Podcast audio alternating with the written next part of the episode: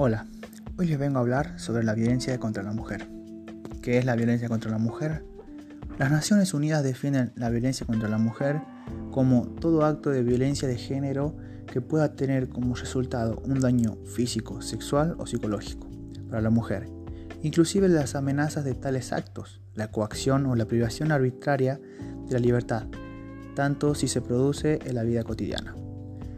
Las estimaciones mundiales indican que alrededor de una de cada tres mujeres en el mundo ha sufrido violencia física o sexual, de pareja o terceros.